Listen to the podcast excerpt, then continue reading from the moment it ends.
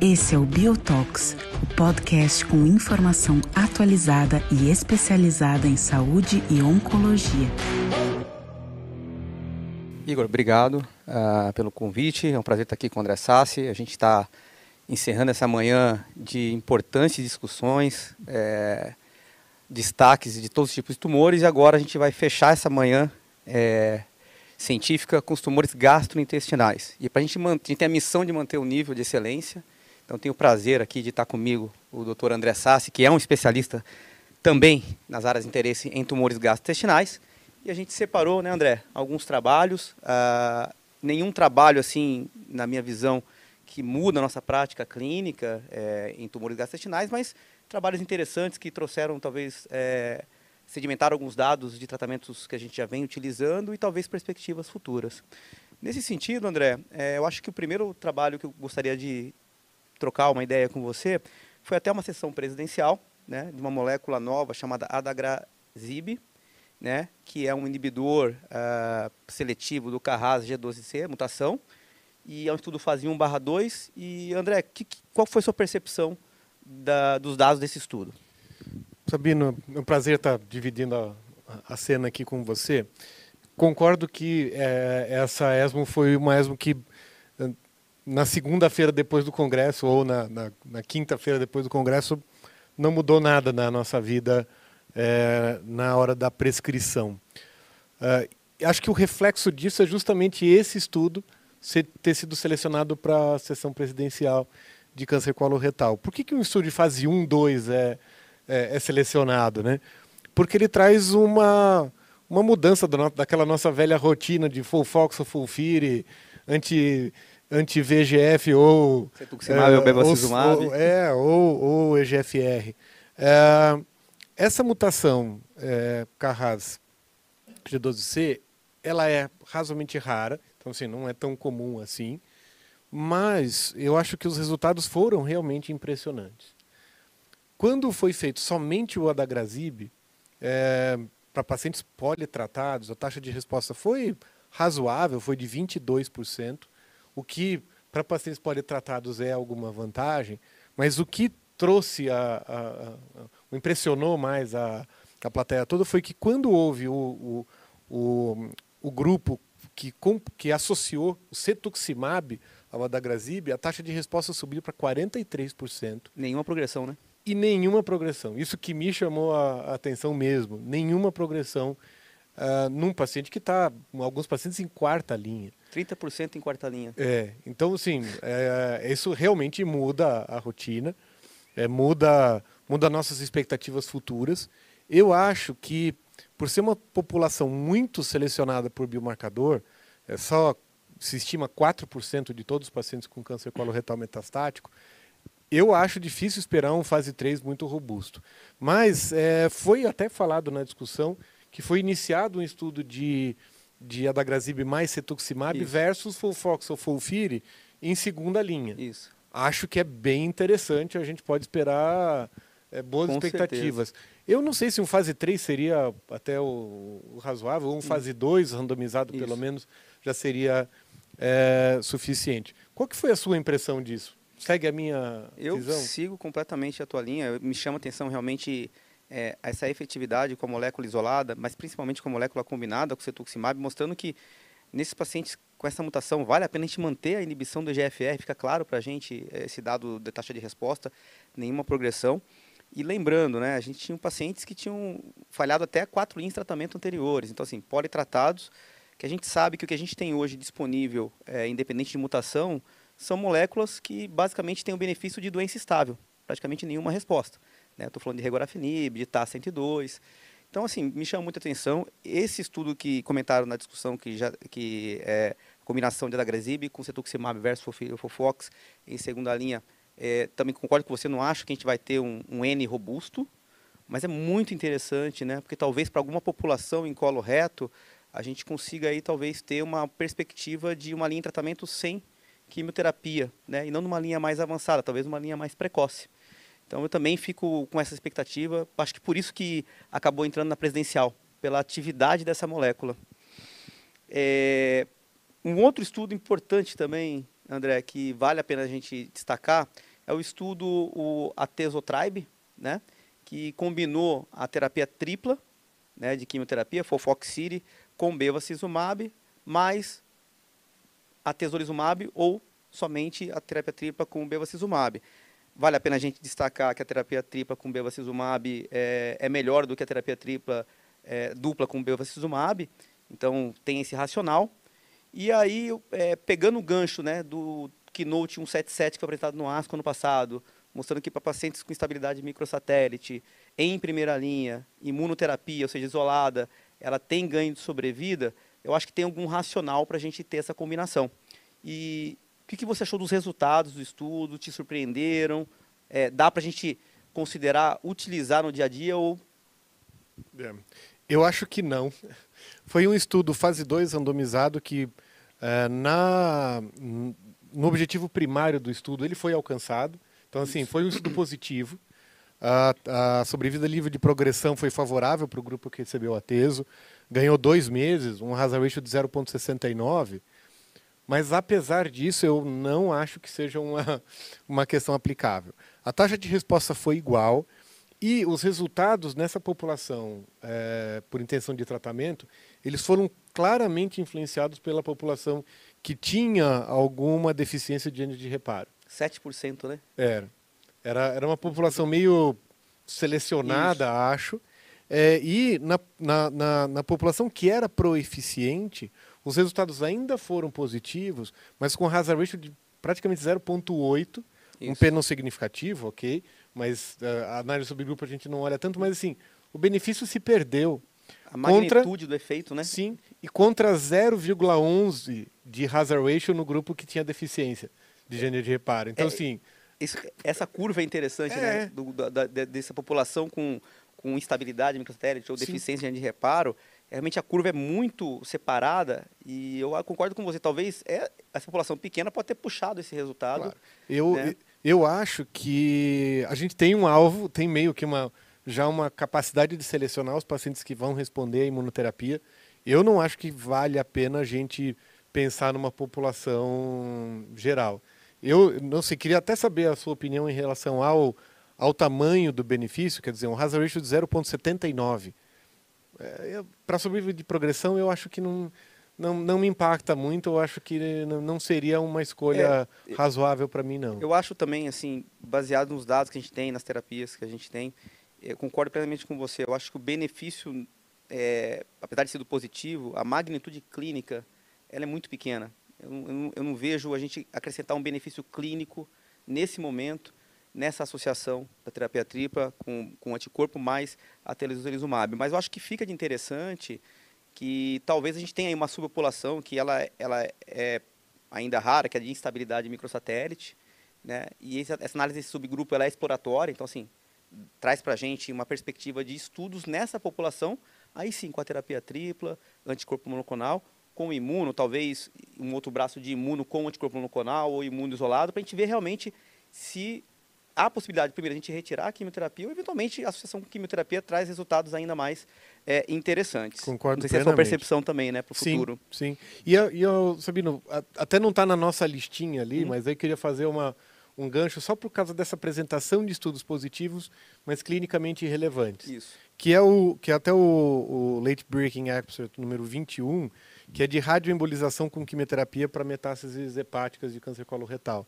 Foi um estudo que foi positivo, mas positivo com menos de um mês de diferença no sobrevida de progressão mediana para o grupo que recebeu o tratamento, às custas de muita toxicidade sem nenhum outro impacto Seleção de pacientes, em sobrevida né? global. Pacientes ultra selecionados. selecionados. Então, assim, às vezes a gente vê estudos estatisticamente significativos, mas que a gente olha e fala, ó, nem selecionamos para para apresentar e para discutir. a gente chama, é a magnitude do benefício, né? Exatamente. Ele é positivo, mas a magnitude do benefício ela passa a ser questionável, né? A gente tem que tomar cuidado com essa questão dicotômica disso do positivo ou negativo. É, né? eu concordo. E também passando ainda é, para um outro trabalho interessante de tumores coloretais, é novamente a gente tem visto aí desde o ano passado é, em tumores de reto, né, a tentativa ou de se fazer toda a quimioterapia, a gente chama de terapia neoadjuvante total, né? Como o ano passado que a gente teve o Rapido no ASCO, uhum. o OPRA, tem o PROD 23, né? E nessa, nessa ESMO a gente teve o estudo CONVERT, que na verdade ele quer omitir a radioterapia no tratamento neoadjuvante de tumores de reto. Então, né, era um estudo, é um estudo de fase 3, que ele randomizou os pacientes para receber capecitabina com oxaliplatina por quatro ciclos, cirurgia, e mais quatro ciclos do mesmo esquema quimioterápico, ou tratamento padrão né, de quimio e radioterapia, cirurgia e depois capecitabina e oxaliplatina na adjuvância. São resultados iniciais, mas qual foi a sua percepção desses resultados para a gente? É, de novo, não muda a prática clínica, mas faz a gente pensar. É, é, esse é um estudo diferente, né, que tentou omitir a radioterapia. De fato, nos estudos, os resultados iniciais, eles mostram, por exemplo, uma menor necessidade de ileostomia de proteção pós-cirurgia. Achei bem interessante, interessante. isso. Uh, eles mostram uma taxa de resposta razoavelmente igual entre os dois isso. grupos. Então, assim, não houve uma perda de eficácia num curto prazo em relação à quimioterapia sozinha versus é, quimio e rádio. E é, numa avaliação perioperatória, o menor número de Metástase. pacientes com metástases à distância. Acho que isso foi interessante. Só que, quando a gente olha a radioterapia, a gente sempre procura complicações locais recidiva local. Isso, controle local regional, que, que, é o que a gente que é o que a gente busca. Quer. Isso me deixou meio incomodado no, nos resultados apresentados. Isso. Não é estatisticamente diferente, tem, mas numericamente Isso. dá a entender que o controle local não vai ser o mesmo. É, eu... E aí eu acho que a gente vai perder, aí não vai pegar. É porque, porque vai, vai faltar alguma coisa. É porque vale a pena a gente lembrar, né, que tratamento neoadjuvante com neoadjuvante com quimio e radioterapia é, o benefício foi no controle local regional da, da, da radioterapia. E que impacta muito na qualidade, na qualidade de vida, do, do paciente. paciente. Então, assim, nesse primeiro momento eu concordo com você. Numericamente, é, eles falam que não teve diferença, mas acho que no segmento mais longo desse trabalho, porque esses são os resultados iniciais, né? Eu talvez acredite que a gente é, não, não consiga chegar nessa conclusão de omitir a, a radioterapia, não seja benéfico realmente omitir a radioterapia da neoadjuvância. Também eu acho que, é, acho que a sua percepção é a mesma, né? Mas é um, um trabalho interessante, né? Diante, principalmente de fazer radioterapia neoadjuvante tem suas complicações, tem sua toxicidade, tem impacto na qualidade de vida. Né? Talvez para alguns pacientes em estádio clínico mais inicial, estádio clínico 2, quem sabe, que a gente chegue nessa conclusão que dê para omitir a radioterapia. Mas nesse momento, concordo com você, a gente não tem dado para ainda mudar a nossa prática clínica, né? Eu acho que é muito. Esse estudo, num segmento a longo prazo, vai ser interessante para a gente ver os desfechos oncológicos, de fato, e vai ser importante para a gente quantificar melhor o benefício da radioterapia. Porque como os estudos que comprovaram o benefício da radioterapia são muito antigos, Isso. até com radioterapias com técnicas mais, mais antigas, hoje a gente não, não tem uma quantificação real dessa Isso. diferença.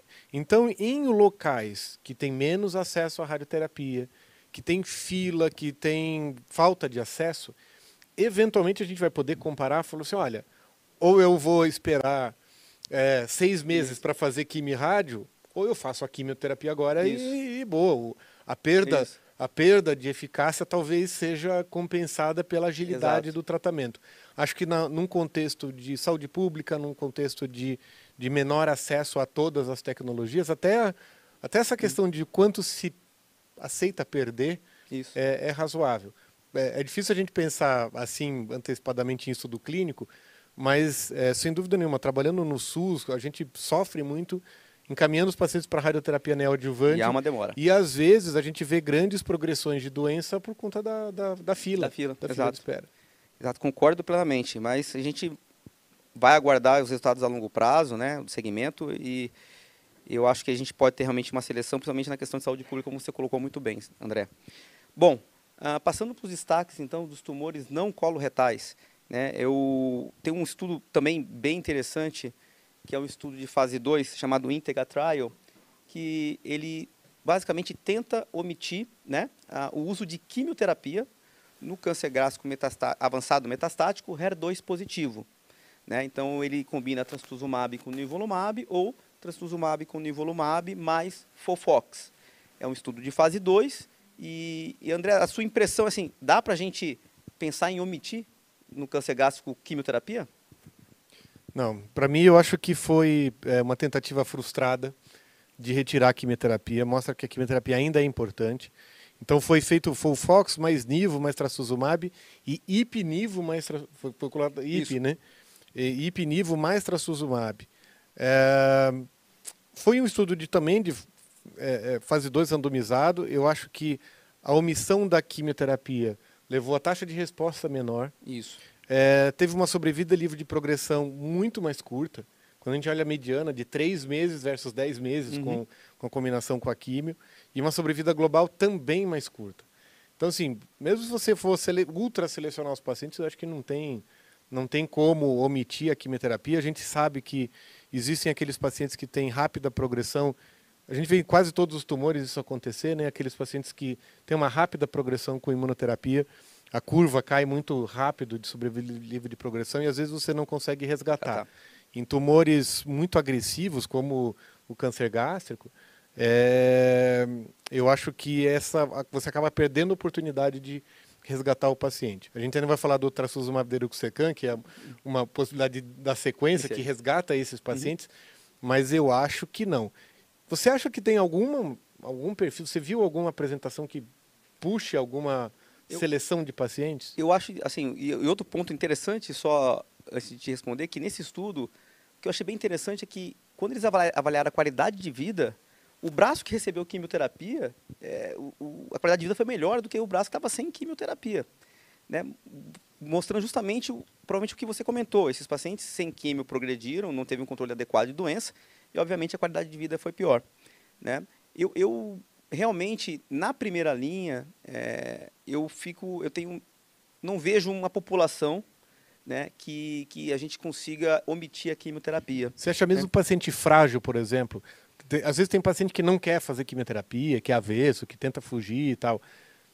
Eu acho que não, eu, porque acho que a é. gente tem que ser honesto com ele e falar assim, olha, isso não funciona bem. Isso. Mas você acha que, sei lá, é, eventualmente pode tem é, assim, esse, esse, vai ser sempre o, o, questionamento, porque a gente tem esse paciente que chega, que vamos dizer, ou ele não quer fazer químio, ou às vezes anfite para químio, né? É, eu acho que, com, comparando os resultados desse estudo, do Íntegra, com os dados históricos do TOGA, que é quimioterapia, mais trastuzumab, a, a, a, taxa de sobrevida em, em, em, um ano foram muito parecidas. Então, assim, se eu for comparar historicamente, pode ser que para esse paciente a gente ofereça, porque, é, óbvio, a gente não deve comparar os estudos, mas os números são muito parecidos, eu talvez não estou é, oferecendo nada deletério para ele nesse primeiro momento. Né? Mas, assim, a gente tem que mostrar para o paciente que é importante ele ter a quimioterapia. Eu acho que fica talvez uma mensagem para os próximos estudos, por que não, então, se desintensificar a quimioterapia?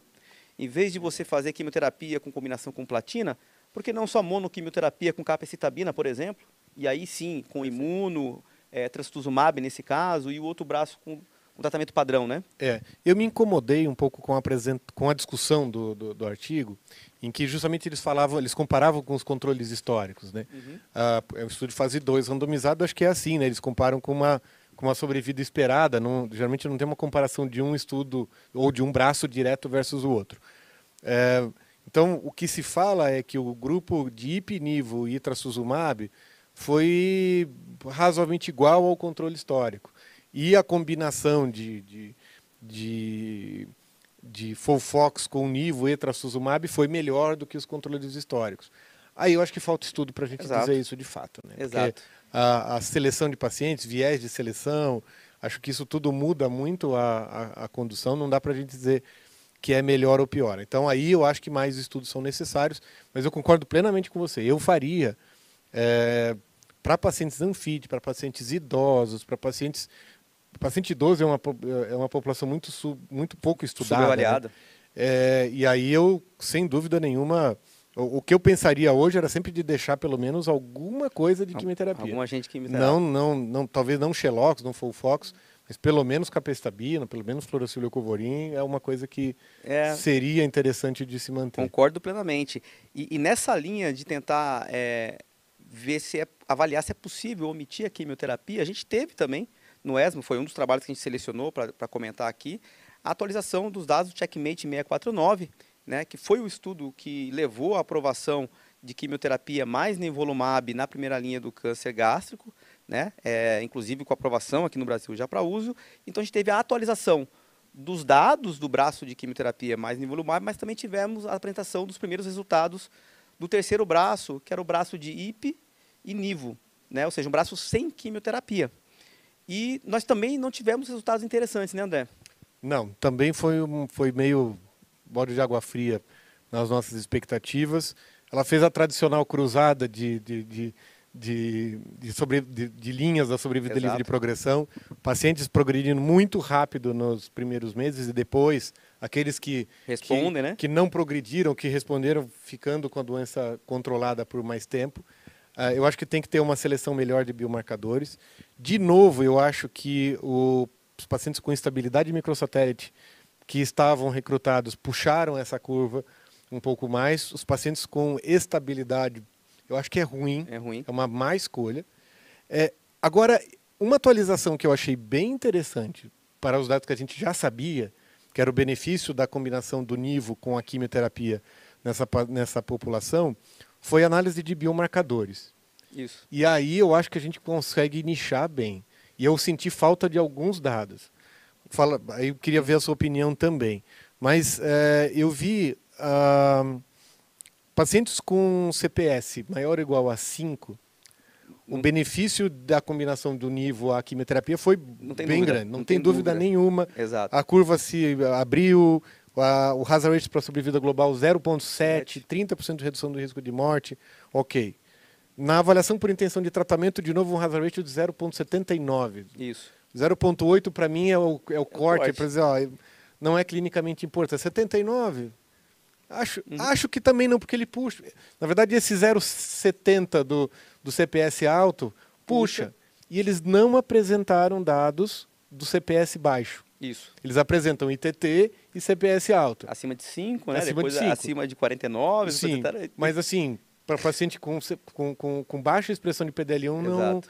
não teve a dado apresentado. Eu, eu já. Talvez isso comece a mudar um pouco a conduta hoje, Exato. Que eu comece a selecionar os pacientes com alta expressão para receberem o nível e, e deixar de oferecer nível para os pacientes que têm baixa Eu expressão. concordo plenamente, isso a gente vem comentando desde a publicação do Checkmate 649, é, que sugere realmente que nos pacientes all-comers tem o benefício. E a gente questiona realmente se o hazard ratio para pacientes é, all-comers, ele é, tem, tem a magnitude do benefício. Assim, eu realmente concordo com você, eu não vejo. Né? E aí a gente tem que lembrar que esse paciente, ele vai progredir e talvez a gente precise da imunoterapia lá na terceira linha, onde tem também, sua- tem evidência que funciona. E, e será que vale a pena usar nos, em todos, independente da expressão, na primeira linha? Quer dizer, é, o quanto que isso vale? Então, concordo plenamente com você. Eu acho que nessa atualização me deixou ainda, talvez como você, é, mais convencido que assim realmente nos autos expressores o benefício é claro, é evidente. Eu acho que conforme for tendo atualizações vai ficar ainda mais evidente para a gente. Mas eu também senti falta da publicação dos que não são expressores, né, desse subgrupo, para a gente tentar, obviamente, a gente sempre quer isso em todos os tumores, achar qual que é a população, a melhor população para esse protocolo. né? Então, realmente, eu senti falta e um outro ponto importante, a- o braço sem quimioterapia, independente da expressão de CPS 5, 49, n- tem que ter quimioterapia, ou seja, nem- nenhuma, em nenhum subgrupo de expressão, o braço de- sem quimioterapia de IP e NIVO teve benefício. Né? É, eu, e até no nos pacientes com instabilidade microsatélite, o benefício até existe, mas tem essa cruzada da, da curva. Exato. Eu acho que assim, deixar de fazer quimioterapia não, Não. acho que seja uma boa coisa. Talvez a associação seja ok, mas deixar de fazer não tem se mostrado uma boa, Concordo. uma boa alternativa. Concordo plenamente. E a gente tem mais cinco minutinhos, né, André? E aí, não podendo faltar, como também vem vindo nos últimos congressos, é o tumor de pâncreas, né? Como tem, a gente tem tido nos antigos congressos, avaliação principalmente de neoadjuvância, né? Em tumor de pâncreas, a gente sabe que a adjuvância em tumor de pâncreas, a gente tem, é, na prática nossa, uma dificuldade em que o paciente complete todo o tratamento, né? Porque é um paciente que vem de uma cirurgia grande, é, tem um tempo de recuperação e na nossa prática clínica é muito difícil o paciente conseguir completar a adjuvância. Então, obviamente, tem um racional para tentar se fazer ou toda a quimioterapia ou parte do tratamento antes da cirurgia. Então, a gente teve a apresentação do estudo Neonex Trial, um estudo de fase 2, né, que, gera, que realmente randomizou os pacientes para receber dois ciclos de quimioterapia, cirurgia e depois quatro ciclos de quimioterapia com gencitabina e paclitaxel, ou o paciente ser operado e receber seis ciclos de gencitabina e nab-paclitaxel adjuvante. Sassi, qual que foi a tua impressão desses resultados? Eu, eu, eu gosto de, de estudos com desenho diferente, assim. Acho que esse foi diferente também. É, pensaram fora da caixa, né? Fazer dois ciclos de quimioterapia neoadjuvante e depois quatro adjuvantes. Acho que é, é difícil esperar grandes diferenças em termos de desfecho oncológico, mas o que me chamou mais a atenção foi, é, acho que a seleção melhor de pacientes. É, tem um pequeno risco de progressão, 7% dos pacientes Isso. progrediram só na, nesses dois primeiros ciclos, que é o medo do cirurgião, Isso. de perder a, a chance de ressecção. Mas é, mais pacientes completaram o tratamento proposto como um todo é, no grupo que recebeu esses dois ciclos neoadjuvantes. Então, isso, isso que eu achei interessante. O número é pequeno para os dois braços, mas assim, é 42% versus 27%. Pensar 27% dos pacientes terminarem o tratamento proposto é uma coisa realmente baixa. A gente vê isso em estudos com, com adenocarcinoma de pâncreas, é o tradicional. Mas talvez a melhor adesão ao protocolo como um todo, talvez melhore os protocolos a longo prazo, então os, os desfechos a longo prazo. Então, acho que é um estudo interessante, não muda imediatamente, mas faz a gente pensar melhor é, e, na, na, na, forma de, de, de apresentar. E eu enxergo esses 7% de progressão durante a quimio, na verdade, como uma seleção. É. São os pacientes que realmente não teriam nenhum benefício, infelizmente, do tratamento cirúrgico. É um tratamento, de novo, é uma cirurgia é, complexa, uma cirurgia grande. O paciente tem sequelas da cirurgia, a gente deve lembrar. Então, a gente já seleciona realmente quem vai se beneficiar desse, da cirurgia. Então, é, de novo, eu concordo com você, não é, obviamente, um, um estudo que a gente é, muda, talvez, a, a, nossa prática clínica. A gente sabe que na prática clínica hoje, a tendência, pelo menos minha, eu acho que também deve se assumir em alguns pacientes selecionados, a gente iniciar com quimioterapia é, para selecionar esse paciente depois do paciente ser operado. Né? E a gente tem tido, na prática, bons resultados nesse sentido, principalmente de aderência ao tratamento. Mas, é, de novo. E até com fofirinox, né? Com fofirinox. Com outro esquema que, que é não é esse que eles utilizaram. É porque lembra. É, e essa é uma outra crítica, talvez, porque Genzar, a é, gencitabina e nab-paclitaxel tem seu benefício na doença metastática, mas ainda não está claro na adjuvância. Porque talvez não, ter, não terem feito com fofirinox, será que a gente teria é, uma diferença no resultado, na aderência ao tratamento? É um questionamento. Mas, obviamente, como você disse, é um, é um, é uma, é um desenho desafiador. É, pensaram fora da caixa e talvez a gente abra possibilidades para novos estudos. Perfeito. E eu ainda tenho só mais uma, claro. um fechamento de um estudo de fase 2, braço único, que me trouxe, que foi interessante, que é com trastuzumab deruxtecan em câncer gástrico, em segunda linha. É, não muda a prática, logicamente, porque é um estudo de braço único.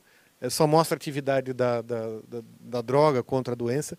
Mas achei muito interessante, uma taxa de resposta de 38%. E pacientes que falharam o trastuzumab, né? Que falharam o trastuzumab em primeira linha.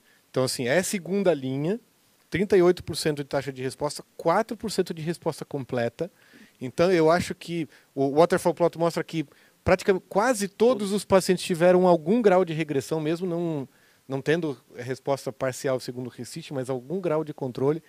Eu acho que essa é uma droga que vem para ah, derrubar conceitos em breve. Está é, é, tá é... revolucionando vários tumores sólidos, sim, né? A gente sim. tem visto nesse, nesse ESMO, vimos em congressos anteriores, mas concordo com você é, para câncer gástrico, que a gente tem, é, apesar de termos evoluído muito nos últimos anos, mas ainda carece de opções, né? a gente personalizando, né? conseguindo entender paciente HER2 positivo, e eu concordo plenamente com você, apesar de ser um braço único, você ter quase 40% de resposta em pacientes em segunda linha, que falharam o inibidor do HER2, quer dizer, é, é, realmente chama atenção. Acho que vai, vai mudar em breve, não é agora. Esse é o Biotox, o podcast com informação atualizada e especializada em saúde e oncologia.